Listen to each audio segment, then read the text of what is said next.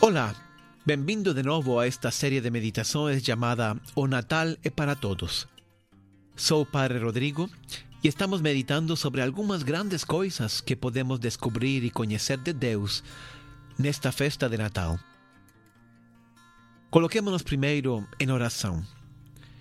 Isso significa parar outras atividades, lembrar que Deus está sempre olhando para a nossa vida dirigir também nós nos olhar para Deus e deixar que Ele fale ao nosso coração.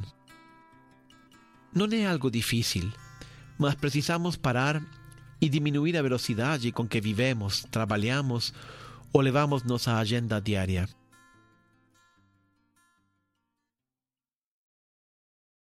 Nesta preparação para o Natal, o mais importante será aprender a contemplar o amor de Deus manifestado num dos eventos mais importantes e trascendentais da história. O nascimento pobre e humilde de Deus no silêncio de uma noite, na pobreza de uma cova e no frio de um inverno há muito tempo atrás. O que o Natal nos ensina acerca de Deus? Em primeiro lugar, vimos que nos revela o amor de Deus. Em segundo lugar, nos mostra que a graça de Deus foi derramada sobre nós.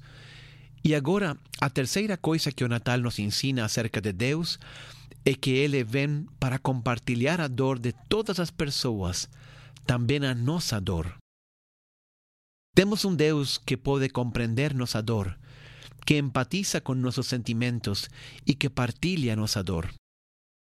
Deus não é alguém distante ou indiferente, sin emoções ou encerrado dentro de si mesmo. Não é uma lei universal parecida à lei da gravidade ou da termodinâmica. Não é uma força por trás do universo fria e impessoal. Nosso Deus é um Deus profundamente pessoal, íntimo, amoroso. Ele entende o que você está passando, entende seus sofrimentos mais profundos e íntimos e é algo que toca profundamente seu coração também. Ele mesmo quer compartilhar contigo a tua dor, ficar a teu lado, te aliviar de algum modo. Por quê? Porque Ele é um Deus que te ama. Deus compreende sua dor porque Ele te criou. Deus não compreende sua dor apenas porque Ele é muito inteligente. Ele te criou ele te deu a capacidade de curtir da vida, mas também de sofrer. A dor é uma emoção. E sabe por que você tem emoções? Porque Deus as tem. Deus sente emoções e Ele partilhou com você essa capacidade. Se Deus não tivesse emoções, também nós não teríamos. Os evangelhos falam muito das emoções de Jesus. Ele chorou, se alegrou, sintió ira y preocupación, sintió tristeza y angustia, sintió paz y gozo profundo do coração. O Evangelho de Marcos conta numa ocasião que as multidões não entendiam suas parábolas e Jesus sentiu inclusive frustração e disse: Ó oh, geração sem fé, até quando estarei convosco? Até quando vos? Por isso, quando você esteja triste, quando você esteja desanimada, decepcionada, frustrada ou confundida, acredite, Jesus compreende você perfeitamente. Quando sofremos por causas justas, quando temos bons motivos para sofrer, e não é só por egoísmo ou por orgulho, Deus sofre conosco. Se você está irado por uma causa justa, Deus está irado também. Se você está triste para uma causa justa, Deus está triste também. Se você está alegre, Deus está alegre também.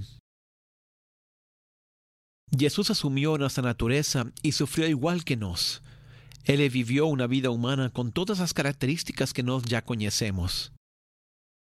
Quando ele nasceu em Belém, enfrentou as circunstâncias mais duras que podemos imaginar.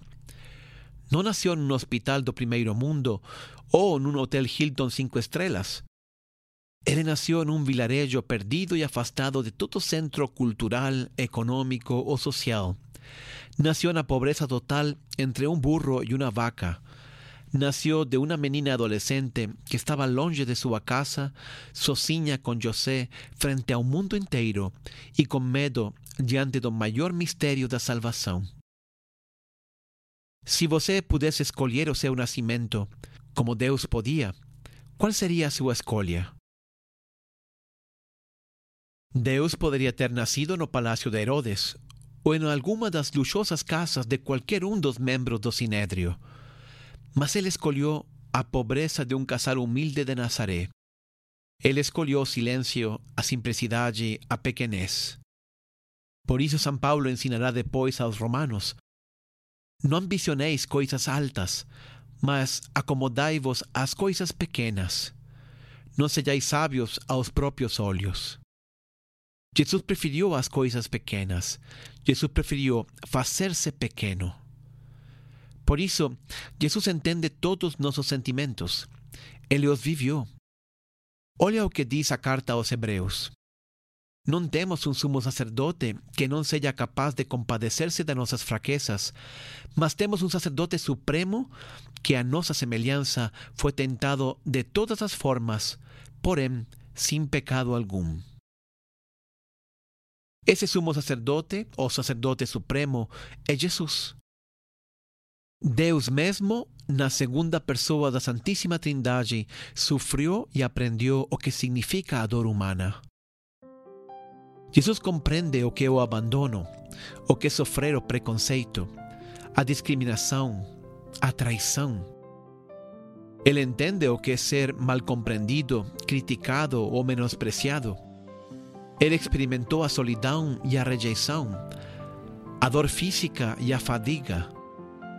Jesus compreende o que é a pressão psicológica e a fadiga mental, a depressão e a angústia total da perda de esperança. Pense num momento o que significa experimentar a culpa por uma coisa errada que fizemos.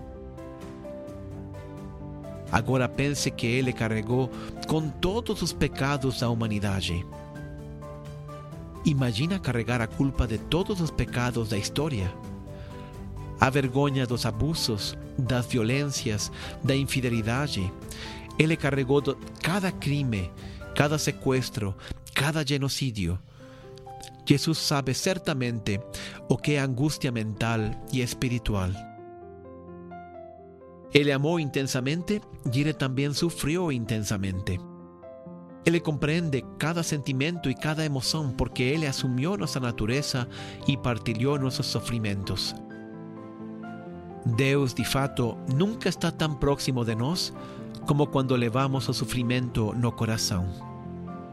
O Salmo 56 diz: Tu levas conta de meus sofrimentos e guardas as minhas lágrimas no teu odre. Deus conhece e compreende nossa dor Ele quer compartilhar nosso sofrimento e quer nos recompensar com um prêmio eterno de alegria e plenitude. Que Deus te abençoe.